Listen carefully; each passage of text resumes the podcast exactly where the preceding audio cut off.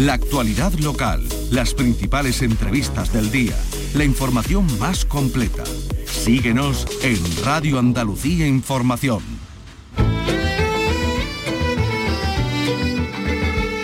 Andalucía es cultura. Con Antonio Catón. Radio Andalucía Información. Buenas tardes, hoy se celebra la Jornada Internacional contra la Homofobia, la Bifobia y la Transfobia y ello marca también el ritmo de la cultura. Eso hoy se ha presentado en Sevilla el Festival Cultura con Orgullo, que ofrece este año 13 espectáculos, 8 de ellos estrenos. Y asistido a la presentación Carlos López. Carlos, buenas tardes. Buenas tardes, propuestas teatrales, musicales y cinematográficas cuya temática principal sea la diversidad sexual y la libertad, con el pintor de Cantiñana Ocaña como protagonista que en 2023 habría cumplido 75 años y por primera vez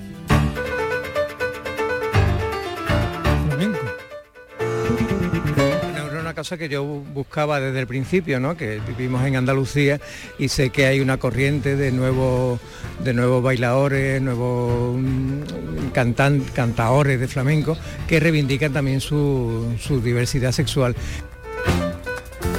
Por cierto, hoy llega a Cannes el mediometraje de los vaqueros gays de Almodóvar, Extraña Forma de Vida, una historia rodada en el desierto de tabernas.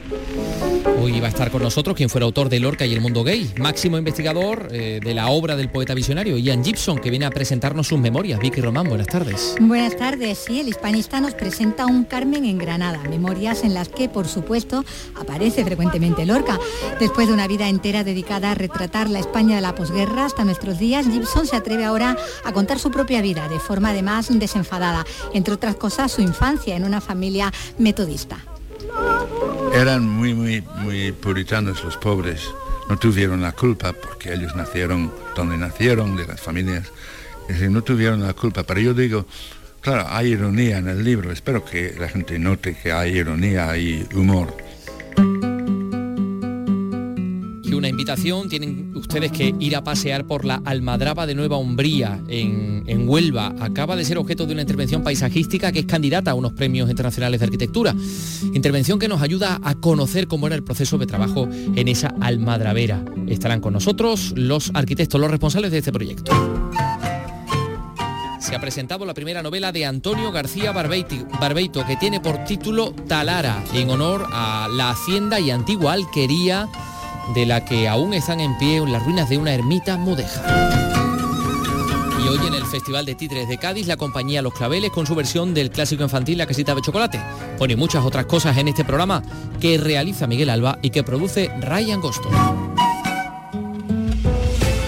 Andalucía es cultura con Antonio Catoni.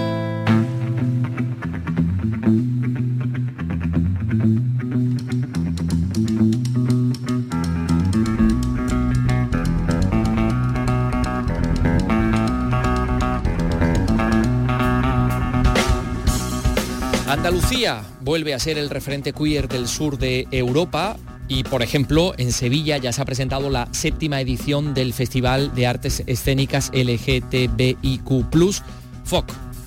el Festival Cultura con Orgullo. No, tiene nada que ver con la Nitel Foc ni no nada tiene nada que ver, Valencia. que yo sepa. No, no. Bueno, vamos a ver. El Festival Cultura con Orgullo que ofrece este año 13 espectáculos, 8 bellos estrenos, que se va a desarrollar entre el 25 de mayo y el 10 de junio. Salas de teatro privadas van a coger programación con, con muchas propuestas, teatro, música, cine, cuya temática principal es, va a ser la diversidad sexual y la libertad. Carlos. La diversidad sexual y la libertad, eso es. El jurado de este año está compuesto por la periodista y actriz Beli García Isla, el escritor Fernando Repiso y el activista y empresario John Domínguez, con el flamenco y el teatro amateur como grandes novedades. Mira, he podido hablar tanto con el director, con Javier Paisano, como con los dos artistas, digamos, que eh, traen el flamenco este año al, al eh, certamen. Vamos a escuchar primero, si te parece, a Javier. Javier Paisano. Estupendo. Me he situado estratégicamente al lado de, de, la mesa donde se están cortando jamón, por lo que sea, y estoy aquí con el director, con Javier Paisano. ¿Qué tal, Javier? Hola, Carlos, encantado de estar contigo otra vez.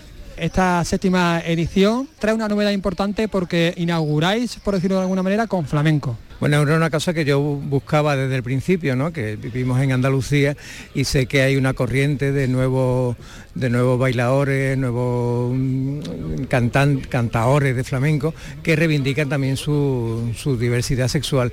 Entonces, pero por un tema o por otro no corría. Entonces, este año tenemos la oportunidad de, de inaugurar con una obra que se llama Inherente, que es de la compañía Iván Orellana. Este chico, digo chico porque acabo de verlo, conocerlo y es, jovencísimo, eh, recibió el premio a, Premio Revelación en su interpretación que hizo en el Festival de Jerez hace unos cuantos meses. Entonces imagínate, viene justito del Festival de Jerez de que me lo premien y ahora está con nosotros. Ofrecéis este año ocho estrenos, creo, ¿no? de 13, bueno, 12 más 1, como decís vosotros. 12 más 1, sí, soy un poquito supersticioso, aunque sea materialista marxista, pero no, al final. Y 12 más 1, tenemos una característica que, es una cosa que voy a comentar ahora cuando empecemos, mm, es que eh, la gente quiere estrenar en el festival, o sea, prefiere entrar dentro de nosotros y la sorpresa ha sido esa, de, 12 obras que tenemos, bueno, porque hay una película, que sería la, tercera, la, decimotercera, eh, 8 son estrenos, mm, prácticamente tenemos, me he peleado con ellos porque no me mandan buenas fotos, pero es que me dicen que estamos estrenando, es que todavía no lo hemos hecho. Entonces sí, tenemos ocho estrenos a lo largo de, dos, de tres semanas. A ver, esto es importante porque, digamos, se está consolidando como un referente a nivel nacional, ¿no? Bueno, hay pocos, o sea, hay festivales que, mm, pero casi siempre son artes plásticas, tienen una relación mucho más con, con el divertimento, con la fiesta un, que yo sepa personalmente, un festival que esté centrado exclusivamente en la arte escénica, hoy por hoy solamente estamos nosotros, aunque no voy a decir que evidentemente en otros lugares se hacen otras actividades. Pero sí, se está, recibimos llamadas de todas partes. ¿Qué ocurre? Que son un festival todavía bebé, bueno, bebé, pequeñito, tenemos siete años. Entonces eh, trabajamos con las salas de teatro de Sevilla, son ellas las que contratan pero tenemos, te puedo decir que cuando yo abro el correo me encuentro ofertas de, América del Sur, por supuesto, de Canadá, de, toda España, pero claro, luego tienen que llegar a un acuerdo económico con lo que es la propia sala. Claro, porque son salas, eh, recordemos, privadas, no son, no son salas públicas. Vamos a describir un poquito la programación. Pues mira, vamos a empezar con un concierto que organiza Tina X. Tina X ya ganó, Tina X es el nombre artístico del artista Sergi Lara y ganó el año pasado un premio Nazario eh, sobre, de coreografía y música. Entonces este año ha preparado una Jam eh, donde cinco artistas venidos de todas partes van a exponer. Eso lo tendremos el día 25 en la sala Even. El día 25 que digamos que es el preámbulo. El 25 de mayo, que digamos que sí, no hablamos así porque queremos darle el toque de inauguración a lo que viene al día siguiente, que es lo que te he comentado, que es la obra inherente de Iván Orellana, que es flamenco. Justamente el domingo 28 hay dos obras, una se llama Frida, sobre, la, sobre Frida Kahlo, esto también se hace en el Teatro TNT, y tenemos una de las cosas que pueden ser una de las cosas más divertidas, que es Julia César o Reventando a Shakespeare de la compañía Escena Cuatro Producciones y que lo hacen en el Teatro Salvador Tabra también el 28. O sea, con el día de las elecciones tenemos partida doble. Se levanta uno temprano, va uno a votar y después, venga, vamos a, ir al teatro. Este año vamos a por todas. Tenemos elecciones, tenemos Rocío. de Rocío, elecciones, el FOC, de todo. de todo, Aquí, tenemos de todo. Oye, me han dicho que has podido hablar con algunos de los flamencos que van a participar en este... Bueno, con los dos creadores que, digamos, llevan sus propuestas más cercanas al flamenco o flamenca directamente. Bueno, pues este año se incorpora el flamenco, como decimos, vamos a hablar con el artista flamenco que protagoniza precisamente este estreno aquí en el festival, aunque ya lo estrenaste en Jerez con Iván Orellana, ¿qué tal? Hola, muy buena, muy contento de estar en este festival, la verdad, y muy feliz de poder hacer mi espectáculo y mostrar lo que hacemos aquí en Sevilla. ¿no? El flamenco y el flamenco con esta perspectiva, digamos, de diversidad sexual, nunca había llegado, curiosamente, a este, a este festival, ¿no? Este festival, sí, sí, es verdad que, hombre, es un festival que me toca muy de cerca, ¿no? Por mi orientación sexual, por...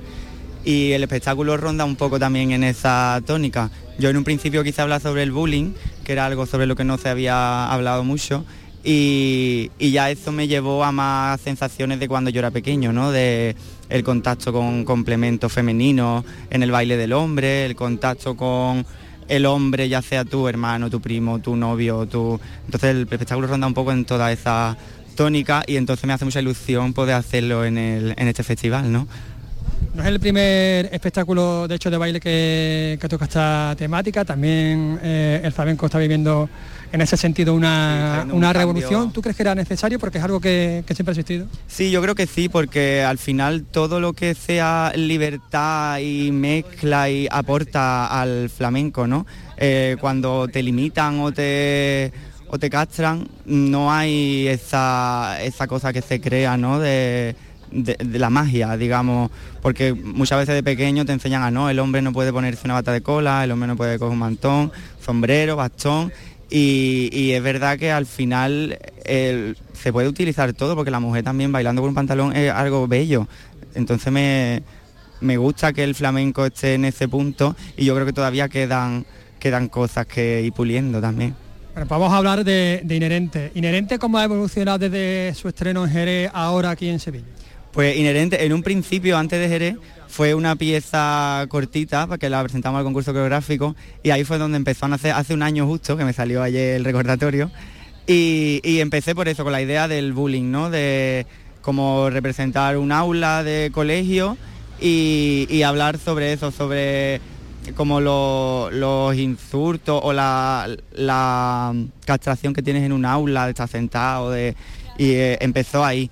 Luego, cuando ya tuve que hacerlo para el Festival de Jerez, pues empezamos a indagar un poco en, mí, ¿no? En, los elementos, porque yo de pequeño me cogía la nahuachufa, me la ponía de bata de cola, me cogía...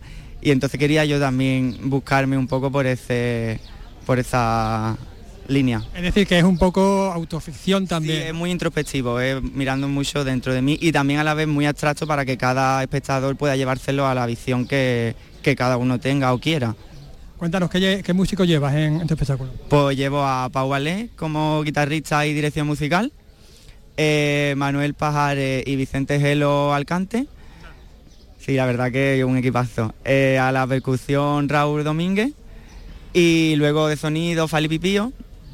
Eh, llevo una coreografía también de una compañera, Sara Jiménez. Sí, es una pedazo de bailadora también. Y luego la, digamos, las escenas y el, la visión externa Alberto Selle. Puesto el 26 de mayo. 26 eh, de mayo en el centro TNT a las 8 y media de la tarde. Pues yo no me lo pierdo. Muchas gracias por atendernos. Gracias a ti. bueno, pues vamos a hablar de una de estas propuestas más originales que mm, mezclan flamenco o folclore, ¿no? con una propuesta mística, tu hermosura. Tu hermosura. Bueno, pues está mal Por cierto, estamos comiendo jamón, hablando de cosas de, está buenísimo, seguro que será de Huelva, seguro, está buenísimo, vamos. Bueno, tu hermosura en el, que mezcla el fandango de Almacer con los textos de San Juan de la Cruz. Exactamente. Eh, es una propuesta, una visión, un acercamiento marical al cántico espiritual de San Juan de la Cruz, en el que me sirvo de, ingredientes del folclore andaluz, entre los que destacan mucho los fandangos de Almonaster la Real de Huelva. ¿Y cómo llegas tú a esta, conclusión? ¿Cómo llegas tú al, al fandango del Almonaster? Pues fue porque, por una necesidad, la, primera fue una necesidad de hacer una cosa en solitario, de una creación en solitario y tenía ganas de trabajar sobre la mística y sobre el amor místico y carnal, esta relación que existe. Y por cosas de la vida, por un viaje que hice el año, en el 2021 al monaster, me regalaron unos fandangos, un CD de unos fandangos de las cruces de mayo del monaster y esto fue inspiración para ponerme a trabajar con estos fandangos se utilizan en las cruces de mayo de Almonaster lo tocan las mujeres con pandero las cantan y tocan con pandero y la propuesta empecé con la investigación de a través de estos fandangos y, del cántico espiritual, de San Juan de la Cruz con un pandero y con una pandereta empecé a crear melodías y a, crear y, de ahí sacar textos de creación propia y conformé este espectáculo que se llama Tu Hermosura. Y descríbenos un, poquito qué, partes tiene el espectáculo, hacia dónde transita, de dónde parte y dónde, dónde pretende llegar. El, el espectáculo realmente es parte de... Estamos escuchando a Miguel López, que es dramaturgo y actor.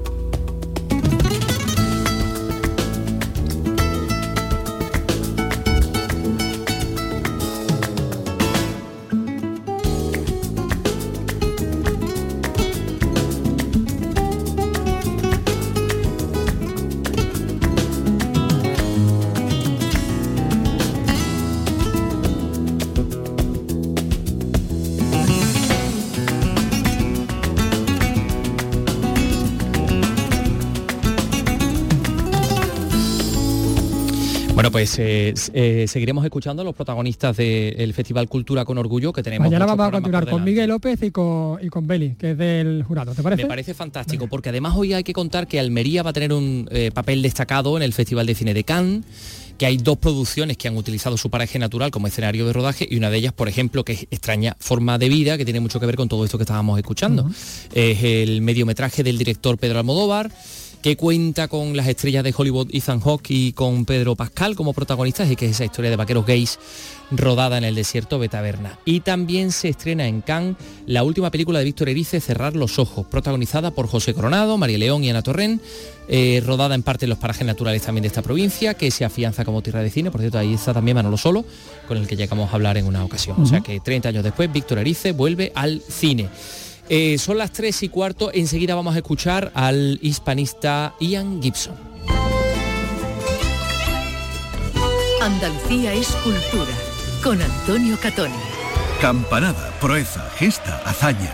Dícese de lo que pretende hacer el Sevilla Fútbol Club ante la Juventus de Turín en la vuelta de las semifinales de la UEFA Europa League este jueves en el Sánchez Pizjuán. O mejor dicho, en el lenguaje de Canal Sur Radio, dar todo un pelotazo. Usted ha dicho el pelotazo, ¿no? Ha empezado ¿Eh? con el programa, se llama el pelotazo. Claro. Pues eso es lo que queremos nosotros dar, el pelotazo. Este jueves, Sevilla Juve. Vive, disfrútalo, escúchalo en directo, en la gran jugada de Radio Andalucía Información desde las 8 de la tarde con Jesús Márquez.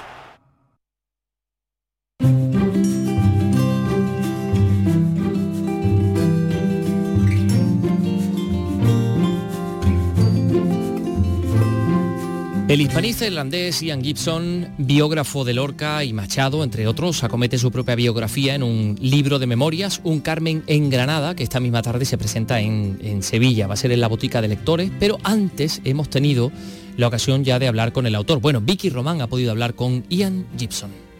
Bueno, y está aquí porque está presentando estas memorias, no está siendo de biógrafo de sí mismo, por una vez, ¿no? Después de haber sido biógrafo de tantos. Y aunque él ya había escrito eh, eh, parte de cuestiones autobiográficas eh, en el 2001, en aquellas memorias apócrifas de, de un inglés salvado por España, ahora es cuando toca hablar de uno mismo, ¿no? de verdad. Y, y no es un inglés, esta vez aquello era mentira, mentira, va, mentira literaria. Eh, no soy inglés, estoy todos los días diciendo no soy inglés, dicen es inglés, digo no soy inglés, soy irlandés y no quiero ser inglés, y menos ahora.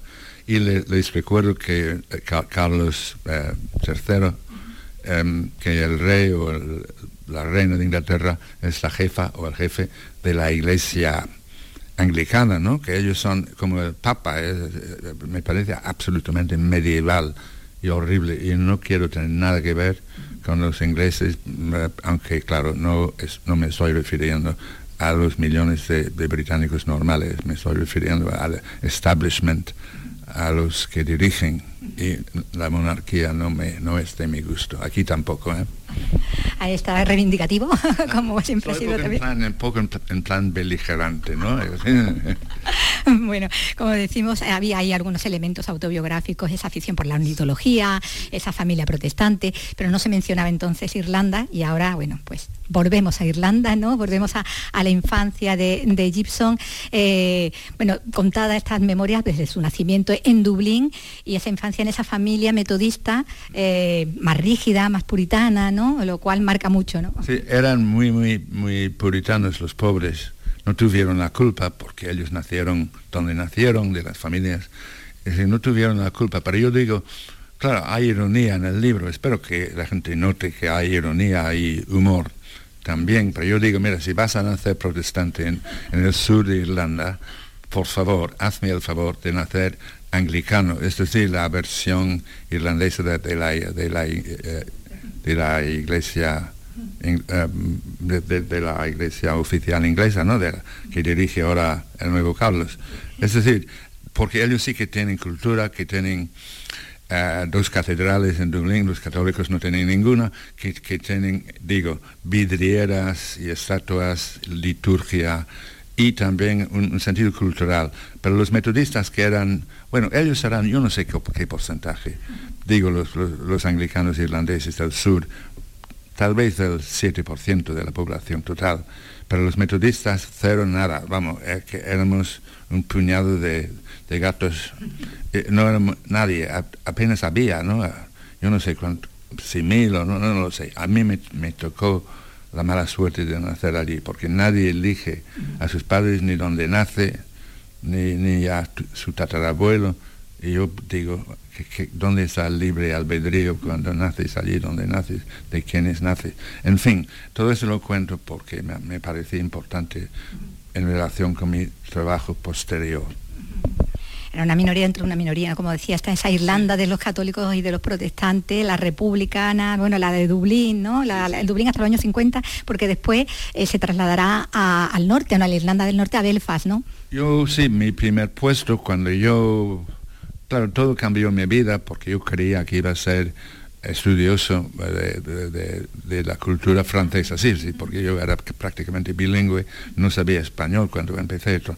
Y finalmente saqué la licenciatura de español también, que me costó porque no tenía nada detrás, tuve que aprender el idioma lo mejor posible y, bueno, me convencieron de que tenía yo como talento o, tal vez vocación como, como hispanista, ¿no? Y, es cierto que resultó que ten- ten- tenía vocación, pero no, no de profesor de literatura española en absoluto. No me gustó nada ser profesor, las notas, ¿sabes? Eh, la- el, método de, exámenes, nada de esto me gustaba. De modo que yo decidí, cuando yo pueda, yo me libero de todo eso. Me costó trabajo y años, pero finalmente lo, lo logré primero con un puesto en, Londres que permitió acceder al psicoanálisis análisis para ver algunos de mis problemas, porque no había un solo analista en Irlanda, ni uno, norte o sur, pero Londres estaba atestado de psicoanalistas y todo tipo. Y, y nada, las grandes ventajas de estar en Londres, al lado del Museo Británico, que era la Biblioteca Nacional, y, muchas cosas más. Esto fue el primer paso, salir de Irlanda, como había hecho Joyce, y Beckett y tantos más, porque era asfixiante entre protestantes y católicos y todo lo que se pre- preparaba, ¿no? Y, y- y luego con la idea de, de- de luego de da- dar el salto al continente, primero a Francia y luego tal vez a España. todo. Eso fue así más o menos como ocurrió, ¿no? Bueno, todo eso vendría después, porque volvemos a, a esa infancia, ¿no? Que decimos, eh, a esos detalles que se están contando aquí en, esta, en estas memorias, ¿no? Eh, detalles como, por ejemplo, esa convulsión que, que supuso el abandono de la niñera, ¿no? Siendo todavía tan, tan niño, ¿no? Yo soy, sí, yo entiendo, gracias por la pregunta. Sí, porque yo no voy a poder recordar todo si no me preguntas. Pero yo perdí a mi, a mi niñera a los dos años y medio, o tres, creo, y yo la, la adoraba porque mi, mi madre estaba con, con otros niños y todo eso. Y aquella chica, eh, yo la adoraba, yo estaba enamorado de ella y ahora lo entiendo que un, ni- un niño de dos años y medio como Antonio Machado pasó- le pasó lo mismo. Eh, claro, eh, y, y de repente desapareció de mi vida. Cuando yo salía con ella, yo, yo recuerdo eso muy bien, que yo, yo, estaba tan orgulloso, cogido de la mano de Kathleen, y ella decía a mi madre, mira, cuando ella me contaba chistes, todo el mundo en, el autobús se, moría de risa, porque por lo visto tenía yo unas carcajadas. Y de una algo de eso se ve en la foto, en la portada, ¿no? Porque yo entonces era feliz. Y para esta mujer desapare- desapareció de, para siempre de mi vida sin ninguna explicación. Era típico de mi familia no, decirte la verdad de lo que había ocurrido. Y yo sé ahora, después de, mucho psicoanálisis y cosas, yo sé que mi dolor fue tan profundo que me quería matar, me, que- me quería suicidar. Eh, y ahora entiendo, entiendo que puede ser así, que a, los, tres, a los tres años es- es- eso te puede ocurrir. Y fue mi caso, y claro, esto influyó mucho en mí, ah, porque luego descubrí que otros poetas, eh, entre ellos Machado y Lorca, tenían algún problema similar. Eh, La madre de Lorca, por ejemplo, era incapaz de dar de mamar a sus niños porque le- tenía, eh, parece ser, eh, depresión postnatal y tal, y se iba a una, una, una clínica en Málaga, que era muy famosa, y entregaban al, al- iba, iba- a decirlo en francés, no sé por qué, al, al nouveau-né, a- a- sí, sí, a, la- nodriza. Y eso daba a veces, según el psicoanálisis, la, sensación de que era un niño abandónico, creo que creo que lo pronuncian abandónico, no lo sé, pero claro, no es un niño abandonado, pero se siente abandonado. Y yo desde luego me sentí no, no solo abandonado, sino destrozado. Ese niño que se empieza a aficionar a los pájaros también, muy prontito, en esa casa familiar, bueno, con esa finca ¿no? que tienen colindante, ¿no? que es donde está la naturaleza en esplendor, ¿no? Exacto, detrás de la casa había, había una finca con, con muchos, muchos pájaros, pero más que eso, eran las marismas, había al sur de, de Dublín y mi padre era naturalista, le, le gustaba mucho el paisaje, entre otras razones porque se podía ir sin, sin mi madre, es que a ella no le interesaba nada, tenía un día libre, libre de... tal, Y yo iba con él porque él me, él me transfirió su afición a, los pájaros, sobre todo a los ánsares. Y había unas marismas al sur de Dublín que están todavía ahora están protegidas porque Irlanda ha, avanzado mucho en esto de la protección de la naturaleza, del, medio ambiente, mucho, muchísimo. Y había allí una, había unos 300 ánsares, claro, son pájaros que nacen en Islandia o en Spitsbergen o en el, en el norte, norte de Europa. Cuando yo me enteré de que en Doñana había un sitio en, España llamado Doñana, donde invernaban 80.000 ánsares como los nuestros, ánsares comunes, me quedé una pieza, digo, ¿cómo? Yo creía que no, no pasaban de las is- islas británicas. No, no, no, iban mucho más al sur, i- iban a un sitio llamado Doñana, el Coto Doñana. Y yo digo, un día yo voy a ir allí. Y lo hice, pero 20 años o 30 después. Sí, bueno, ahí llegaremos, porque estábamos en el Gibson jovencito, ¿no? Ese que, que ya empieza a amar los libros y el deporte también, el cricket, el rugby, ¿no? Todo eso también me ha ayudado a salvar. Yo tenía la, obses- la obsesión de, crecer porque mi padre era más bajo de estatura que mi madre. Ella le despreciaba, incluso nos lo decía, ¿no? Eh, Una madre capaz de hacer esto a los niños es impensable, ¿no? Y me daba muchísimo miedo no, no alcanzar una, eh, una estatura razonable, de modo que, y por suerte lo conseguí. Y era, era bastante atleta, eh, es decir, tenía un cuerpo, cuerpo muy fuerte. Y el rugby y el cricket pues se convirtieron en pasiones eh, mías. Esto me ayudó a, a ser más libre, ¿no? Y llegamos a los estudios en el Trinity College, no llegamos a- hasta allí. Y, y bueno, y esa, esa obligatoriedad que había para estudiar literatura francesa, de tener también otro idioma, Sí, elegir español, no- no italiano, y estaba eso fue fundamental. No estaba previsto, no es- ah, por lo menos en mi escuela nadie me explicó esto. Entre las muchas cosas que no me explicaron, no me explicaron eso. Yo tenía ya, había, había aprobado el examen de entrada y todo eso, eh, eh, francés, pero nadie me, me- me- me había dicho que había la obligación de estudiar un segundo eh, idioma romance, tenía que proceder del latín, claro. Eh, desde cero se hacía falta. Y si era desde cero te daban un año para alcanzar un nivel suficiente para poder eh, seguir. Y yo lo vi, italiano o español. Y claro, yo estaba ya con Doñana, ya, we- el Coto de Doñana y más cosas, los vínculos históricos existentes entre Irlanda y España, porque Espa- España varias veces intervino en, en la lucha contra los, los malditos británicos, porque claro, Irlanda es una colonia británica hasta el año tal, hasta la revolución del año 16, por aquellas fechas. Es una colonia británica, es un país colonizado por los británicos. Esto creaba unas tensiones terribles, ¿no? Quitaron el idioma, por ejemplo, suprimieron el idioma a fuegos y, y sa- y sangre, ¿no? Y, pero está allí, debajo de la superficie, está allí, está allí, y había que estudiarlo en la escuela, pero se perdió. Bueno, habla, bueno, como decimos, ¿no? Está contando todo en- hasta que llega esa, ese amor de su vida, su mujer, su sufrida esposa inglesa, como Sí, dice. sí, sí. La verdad ha sido fantástica. Son, nos casamos el año 63 y ahora estamos, estamos juntos todavía.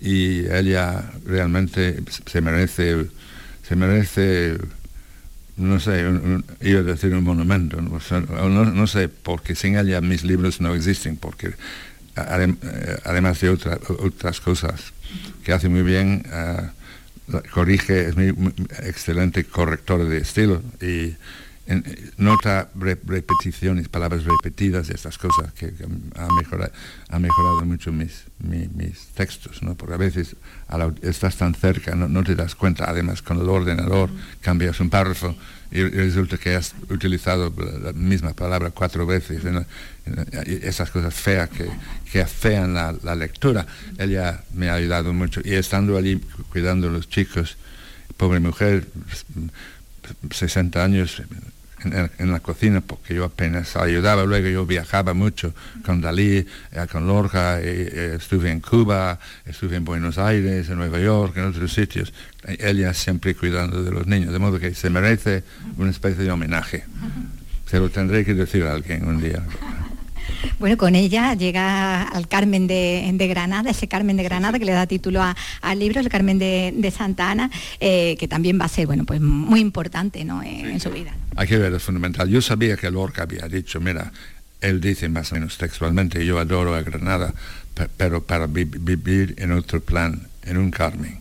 Y todo lo demás es tontería, lo, diría así, al estilo un poco gay. Todo lo demás es tontería.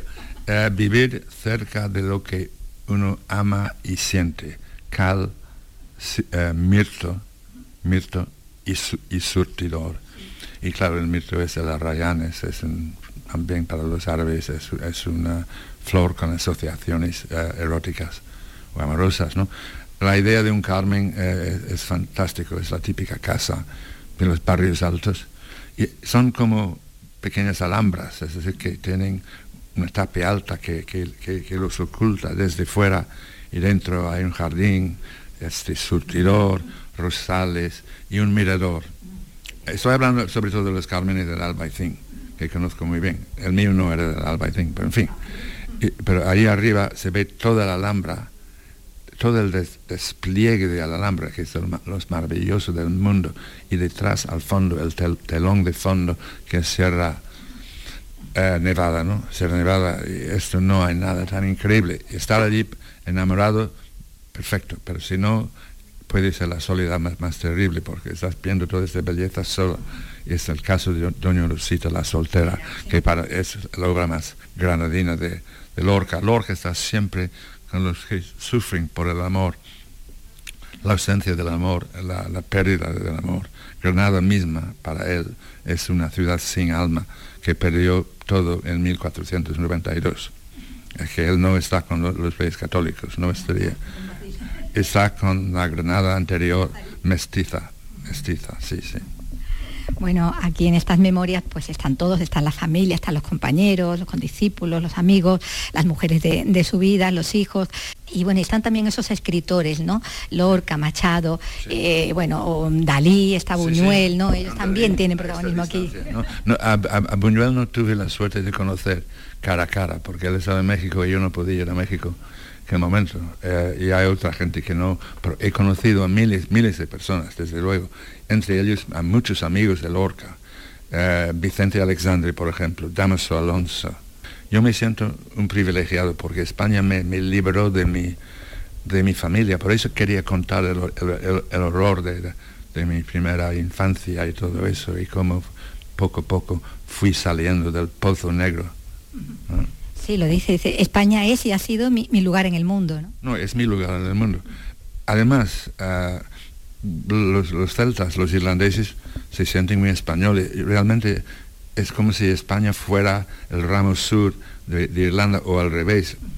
Sí, eh, bueno, y luego está, y en el final de la novela además más, evidenciado, ¿no? Ese compromiso mm, con, esos escritores a los que biografió, ¿no? Y, eh, esa, con su lucha también, desde la democracia, desde el antifascismo, y, bueno, ahí está ese detalle de qué es lo primero que ha hecho hoy, qué, es lo que ha hecho Ian Gibson cuando ha llegado a Sevilla. Lo primero que yo hice, además insistí con la editorial, nada más bajar del ave, me tenéis que llevar a la Macarena quiero entrar en la Macarena, eh, una aventura, y quiero ver dónde estaba la tumba, porque yo saqué una foto de la tumba con su repelente inscripción hace años, creo que la publiqué en algún libro mío, quiero volver a, la, Macarena libre del asesino Capodellano, el mayor asesino de, Andalucía, y, y Borque, su, uh, cómplice. Y quiero entrar allí, verlo, saludar a alguien, si alguien me quiere saludar, y salir eh, sin, sin probablemente volver nunca, pero quiero ver el sitio de la tumba y sentir este alivio que sentí nada más traspasar el umbral del templo. ha sido su entrada en Sevilla. no, estoy mintiendo, hay pruebas además. Sí, porque lo han visto y lo han reconocido.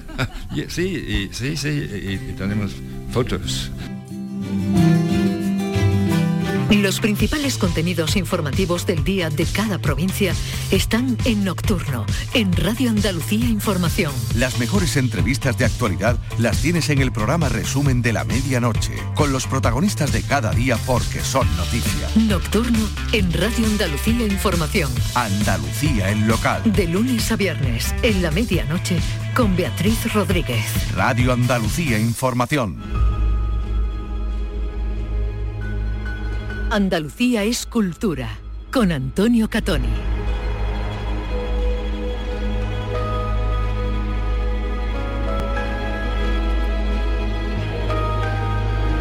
15 y 36 minutos. La adecuación paisajística de la Almadraba de Nueva Umbría en Lepe es candidata a unos premios internacionales de arquitectura, los premios AI.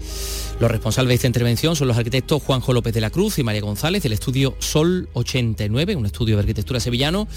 Les tenemos que decir el resultado es sencillamente espectacular, así que ya los tenemos aquí. Juanjo, María, ¿qué tal? Muy buenas tardes.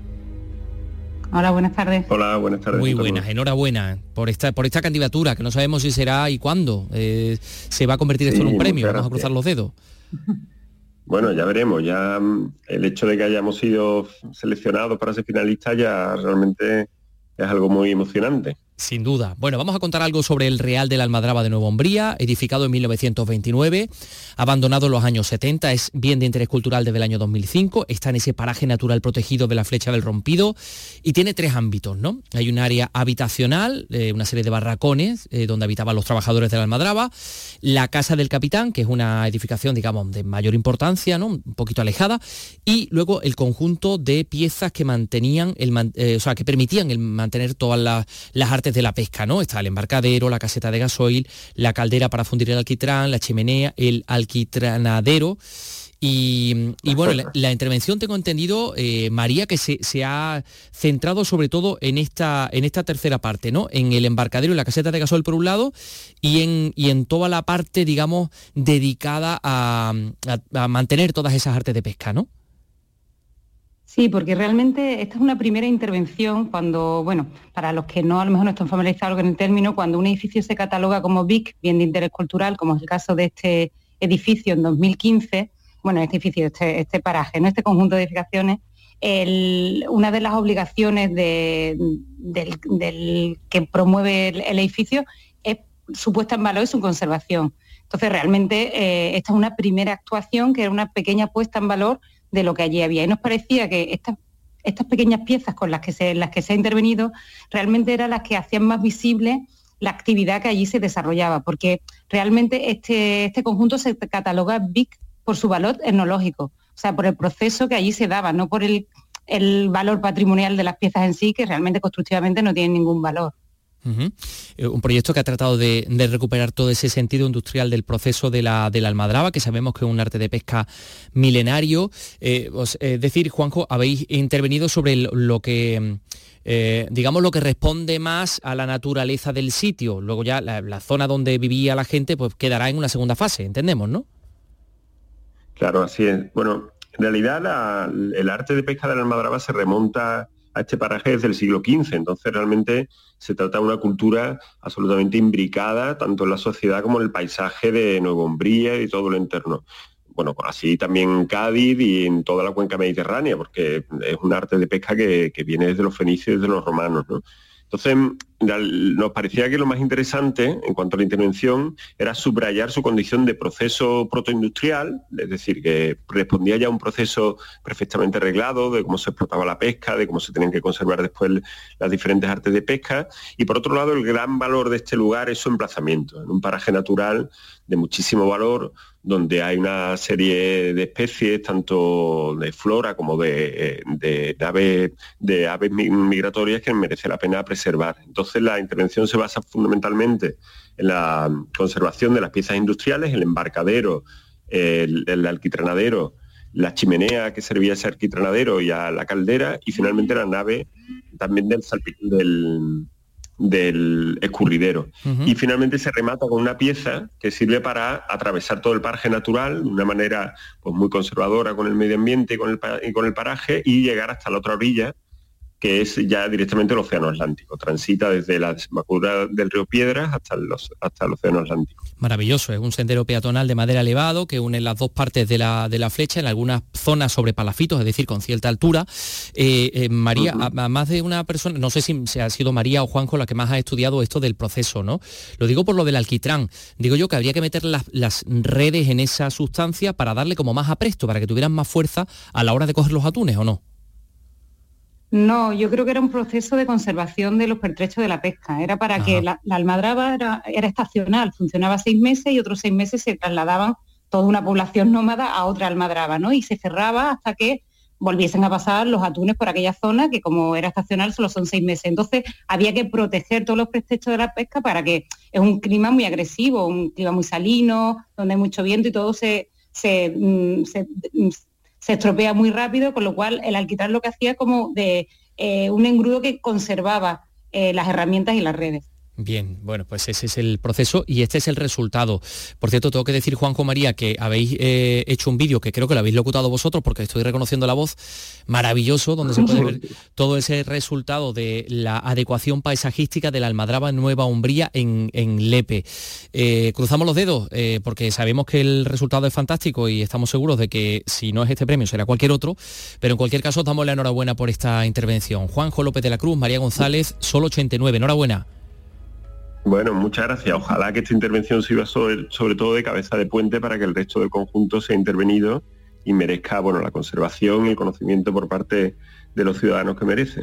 Pero por otro lado, también es importante que se abra un debate sobre el, el tono de la intervención en esta zona tan sensible. Hay que buscar un equilibrio entre la preservación del paraje natural y la intervención que se haga ahí, que es lo realmente complicado. Y el, resultado, como decimos, es precioso además, ¿no? Todo en esos tonos entonados en, blanco, en un, ese lugar de retamas y de chumberas entre, entre las dos zonas de agua, el Atlántico y, el río Piedra. Lo dicho, gracias, un saludo. Pues muchísimas gracias, Antonio. Un saludo. 3.42 minutos. Antes de, que escuchen ustedes a Antonio García Barbeito, eh, que nos ha querido presentar también su libro, su novela, les vamos a contar que una empresa especializada se va a encargar de culminar el proceso de venta del San Pedro Penitente de Murillo, el cuadro que salió a subasta por la liquidación de los bienes de Bengoa y que custodia la Fundación Fondo de, Cultura de Sevilla Focus, eh, en el Museo de los Venerables. Em, la empresa, dicen fuentes judiciales, va a ser seleccionada en base a las que hay en el mercado y estén capacitadas para cubrir este asunto y en estos momentos, tras recibir una única oferta de compra por el cuadro, se está en proceso de búsqueda de esta empresa. Así es como se va a solucionar este asunto de la venta del San Pedro Penitente, eh, que ya sabemos también es bien de interés cultural, como la almadraba de la que acabamos de hablar, y que por tanto no podrá salir del territorio español. Eh, quien quiera adquirirlo tiene que certificar el pago del 75% del valor de tasación de la obra, que asciende a 8 millones de euros. Eso es lo que vamos sabiendo del San Pedro Penitente. Y, em, Antonio García Barbeito, la novela, la primera novela del poeta, eh, periodista, escritor Antonio García Barbeito, tiene por nombre Talara y remite a un pasaje eh, muy cerquita de, su pueblo de adopción Quejines, de su pueblo natal, que es... Eh, Annalcázar, de todo ese territorio aljarafeño eh, maravilloso. Primera novela del escritor e hijo adoptivo de Gines, eh, Antonio García Barbeito, que presentó precisamente en el molino donde trabajó entre los 17 y los 22 años esta novela y, bueno, y, muchísima gente. Y entre ellos estaba también eh, Carlos López, que ha, podido hablar con Antonio. Talara, que hace referencia a una hacienda, ¿no? Que existe. sí, una hacienda que, está entre Benagazón y Andalcázar, que es Castilla de Talara que hay una ermita mudéjar, bueno, los restos, la ruina de una ermita mudéjar, y hay una hacienda que está en muy buenísima conservación, vamos, está habitada. Siempre me inspiró a mí ese lugar, estaba muy cerca de mi pueblo, a dos, a dos kilómetros y medio, y siempre me, me, sedujo aquel, aquel lugar. ¿Por Porque tenía mucho trabajo, porque me he tirado muchos años escribiendo y en radio, en prensa, en televisión, y tú sabes, la, la urgencia del artículo diario, eh, y no me paraba y no me paraba y no me paraba hasta que digo, hay, hay que pararse, ¿no? Y bueno, yo, a mí me ha merecido la pena porque ahora la disfruto. La he sufrido escribiéndola, pero ahora la disfruto cuando algunos me dicen que, que la han leído y que les gusta. He sufrido porque escribir es sufrir. ¿eh? Eh, yo no disfruto escribiendo. Otra cosa es que me guste alguna de las cosas que escriba, pero escribir es muy duro y tenías que quedarte una noche hasta las tantas por terminar un capítulo, por rematar una escena. Es que escribir es muy duro. Y ahora sí, ahora lo disfruto si alguien me dice qué bonito el pasaje tal, que me ha gustado aquello, qué bien me lo estoy pasando con tu novela. Ahora ya lo disfrutas, pero, pero se sufre, claro. Una novela que transcurre en el Aljarafe y en Argentina. Exacto, sí, eh, empieza en 1932. Bueno, hay referencias anteriores, en el siglo XIX pero tiene cuatro partes, que es eh, un viaje de ida y vuelta, los orígenes, Argentina y Castillaje de Talara.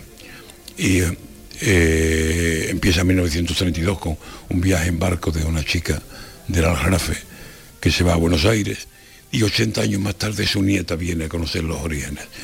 Y en la novela se cruzan, eh, literariamente hablando, se cruzan los dos viajes, el del barco y el del avión y bueno, pues hay muchos personajes, una novela coral.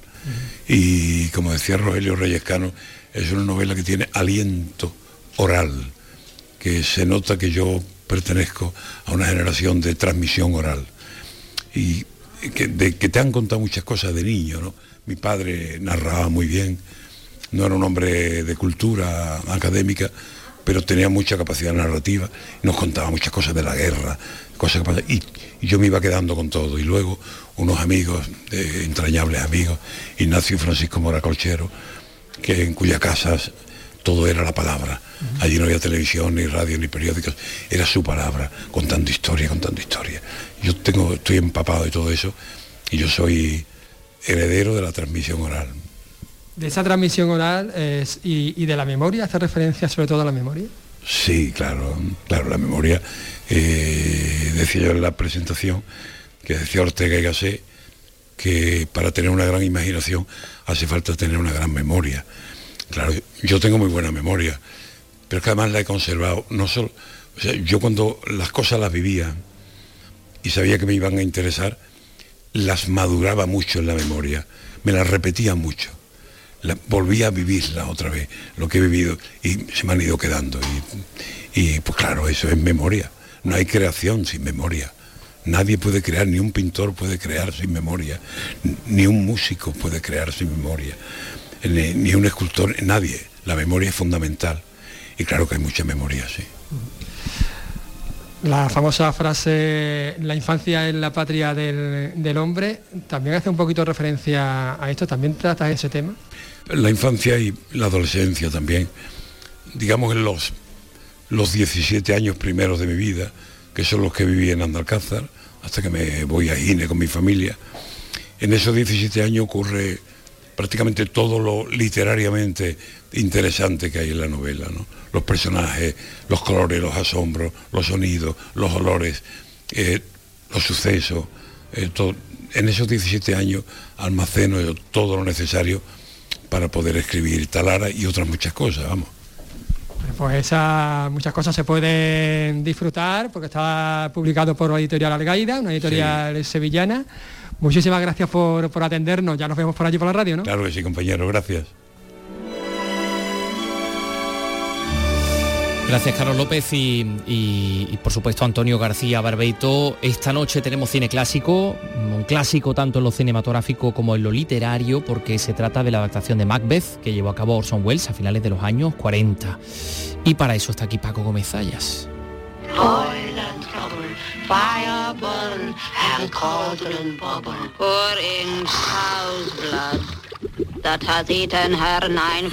Bueno, pues ahí están las brujas, las tres brujas de Macbeth con, el caldero y aquí está Paco, que no es un, brujo ni mucho menos. No, no, pero digo, vaya recibimiento que me han dado. aquí, con, las mujeres haciendo augurios y, echando maldiciones. Totalmente, con esa profecía que va a marcar ¿no? a, este personaje, a, a Macbeth, ¿no? que es eh, mm. el protagonista. Bueno, en esta versión que... Bueno, la verdad es que, La, profecía al principio es muy buena. Le han dicho, vas, a tener, vas a tener un nuevo territorio y efectivamente enseguida llega y luego le habla otra de que va a ser rey y eso quizá despierta la ambición. La ambición desmedida. Que, hasta ahora no, no, parecía que tenía. Y luego tiene ahí a la Lady Macbeth sí. ¿no? Bueno, es la, decimos, la, versión cinematográfica que dirige, que protagoniza Orson Welles. Era la primera vez que, eh, que llevaba al cine una obra de, de Shakespeare, pero lo había trabajado mucho en el, teatro, ¿no? Sí, incluso con una versión de Macbeth 10 u 11 años antes. Creo que fue antes de empezar en el Mercury Theater, aquello que él hacía los montajes, bueno, la, compañía en sí la dirigía John Houseman, pero vamos, él yo creo que, dirigía sus propios montajes, Orson Welles me refiero. Pero antes estuvo en una compañía de teatro público, que creo que se llamaba Teatro Federal o algo así.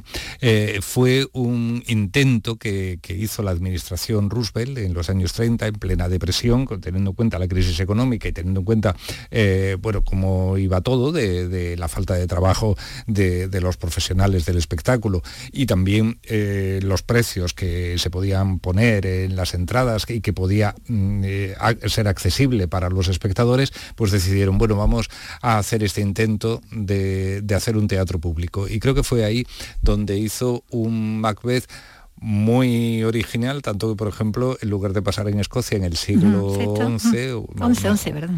Eh, pues yo siempre tengo la duda de si es 11 o no. No, es el 11, el 11. Sí, el 11. en lugar de pasar en Escocia, pues pasaba en pleno Caribe. Sí. Y además creo que estaba interpretado por actores afroamericanos y en algún sitio he leído que no se llamó solamente Macbeth, sino algo así como Voodoo Macbeth o Macbeth Voodoo o algo así. En fin. Aquí, aquí se fue a lo... Sí. sí, este es mucho más. Además creo que eh, partió sobre todo de un montaje que hicieron para un festival de teatro en Salt Lake City y allí mismo se, mm, con, la gente que estaba trabajando durante tres o cuatro meses con esta compañía, pues y de acuerdo con una distribuidora muy pequeñita, eh, la Republic, eh, hicieron una película con el compromiso de que se iba a rodar en 23 días, cosa que se cumplió, porque además Orson Welles tenía la obsesión en esta época de que varias mm, productoras habían hecho correr el rumor de que mm, era un manirroto y que, además los, rodajes se tardaban muchísimo. Y esto fue un presupuesto muy reducido además. Y que además en un, presupuesto que no llegaba ni a los 100.000 dólares de la época, vamos, creo que estaba por 75.000 o 80.000 dólares, sí, sí, sí, fue una cosa hecha para decir, vamos a hacer una cosa de mucha calidad, como que es Shakespeare, como que es Macbeth. Pero rápido y baratito. Pero va a salir muy económico. Por desgracia después la cosa no salió tan tan, ajustada porque realmente no fue una película que puede decirse que, tuviera una repercusión mundial eh, en, el, en cuanto a número de espectadores. Sí, sí, que luego tuviera un beneficio mm. ¿no? para en taquilla. Bueno, una, una película muchos por, por obra maestra, pero que en su momento bueno, fue un fracaso de crítica, de, público, y se, bueno, se culpaba mucho a la, actriz que interpretaba a Lady Macbeth, ¿no? Decían que era un poco desastre. Bueno, yo creo que fue un empeño personal de Orson Welles, porque de hecho estuvo barajando antes a otras actrices. Una mm, ya ha trabajado con él en, el Mercury Theater y en casi todas las películas que ha hecho hasta el momento, que tampoco son tantas, eh, que es Agnes Murgier, sí, que lo conocíamos embrujada, ¿no? la, madre, ¿no? La célebre Endora, de, embrujada. de, los años 60. Pero bueno, aquí estaba todavía en los años 40. Y otra era la gran diva del teatro, Talula Banhit. Ah. Y entonces a mí una cosa, y me pasa también con, la actriz que finalmente lo interpretó, o sea, la que podemos ver esta noche en Andalucía Televisión, un poco antes de las 11 de la noche podremos ver Macbeth de Orson Welles, la que le da la réplica como Lady Macbeth es Janet Nolan y, a mí me da la sensación de que es mayor que él. y desde luego con Áñez Murge hubiera pasado y con Talula Bueno, ya más todavía.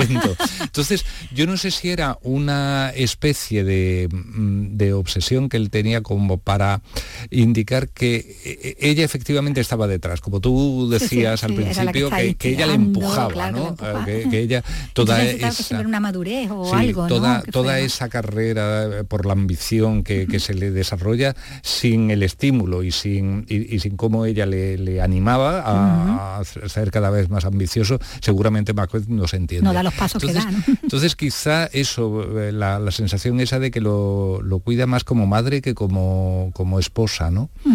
Puede que fuera eso. También Janet Nolan era una actriz de radio, ni, siquiera de teatro, era actriz de radio. Porque bueno, esa era otra. Uno de los problemas que tuvo esta película es que se empeñó en rodar, eh, o, sea, en que los actores mezclaran el acento de diversas zonas de América con algo que se suponía que tenía que recordar el escocés y el escocés medieval.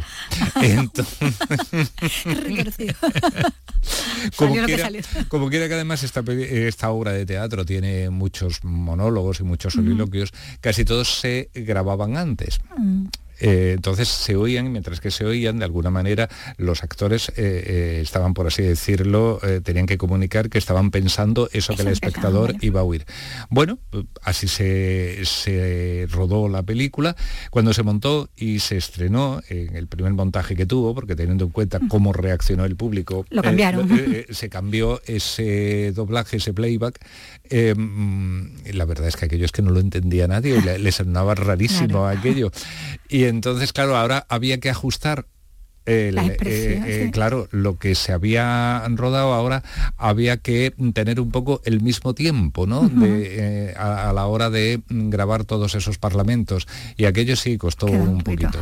Y lo que tú decías que de la crítica, pues sí, estuvo muy mal. Él se dio cuenta, porque estuvo invitada, parece que fue la muestra de Venecia. No me acuerdo si en, Venecia o en Cannes, en, una de las dos. El caso estaba Jean Cocteau, que fue el único defensor que tuvo la, película porque él se dio cuenta, él lo que hizo fue retirarla de competición, pues me van a dar un palo que no vean, entonces era como una cosa especial al margen de, la programación. Pero no, la crítica fue muy intransigente y muy poco benevolente hacia Orson Welles, a pesar de su fama de genio del cine.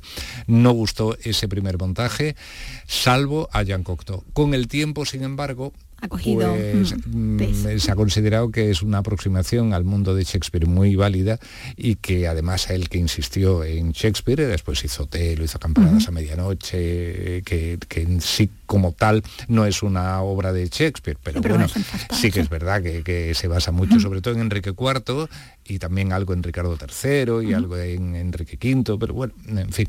Eh, yo creo que este primer encuentro cinematográfico entre Orson Welles y Shakespeare, la verdad es que tiene muchos alicientes para que la veamos esta noche. Aparte de que es muy original, ¿no? Y, desde el punto de vista, porque esto se rueda en una especie como de hangar enorme, un plato casi improvisado, dividido a su vez en, ocho pequeños sets y parece ser que algunas veces se rodaba con dos cámaras casi simultáneamente. Eh, se aprovecha algo de, los, de la escenografía teatral y queda una cosa entre expresionista, sí, ese momento de las brujas, ¿no? Con el que por ejemplo, sí, sí, sombras, ¿no? Sí, una cosa. El, fondo es un completo ciclorama y entonces sobre ello eh, hay mucho, mucha niebla, hay mucho humo, es, eh, visualmente es muy, muy curioso. Muy, potente, sí, sí. Mm. Bueno, mm. siempre sorprendía. Lo que no sé es si verdaderamente, porque creo que después ha podido recuperar aquella versión primitiva en cuanto a duración porque aprovechando que hubo que cambiar eso, la, locución de, esas partes al menos, em, porque los diálogos no sé ya si los pudieron cambiar, porque claro, ajustar los diálogos a boca, eso era todavía más complicado. Em, entonces, eh, ahí le quitaron algo, le quitaron casi 20 minutos. Esta de 105. Sí, la, sí es la, de 105. Sí, la de 105 es la original. Lo que pasa es que después la dejaron eh, con 16 o 17 minutos menos, con 80 y tantos. La más corta, esta que ponemos. Lo más por... Mm, no lo sabes, no lo sé, eso es una... Yo no lo sé ahora mismo. Vamos a ver. Que además que doblada, que no es la versión original mm. tampoco, claro, la versión doblada en español, ¿no? Mm. La que se pone en nuestra tele. Bueno, sea como sea, con 16 minutos más o menos, vamos a poder ver todo eso que, está diciendo aquí Paco. Este Macbeth, esta primera aproximación en, cine que hace Wells a, la obra shakespeariana. Bueno, pues Paco, ya la semana que viene, ¿no? La semana que viene. Hasta luego, Paco. Bueno, nos vamos a despedir recordando a Roberto Iniesta, bueno, recordando a este cantante nacido en Plasencia, Extremadura, hace 63 años. Hoy lo cumple la voz de Extremadura. Mañana regresamos a las 3 de la tarde. Adiós. Bebe a la noche Ginebra para encontrarse con ella. Sueña con su calavera y viene un perro y se la lleva.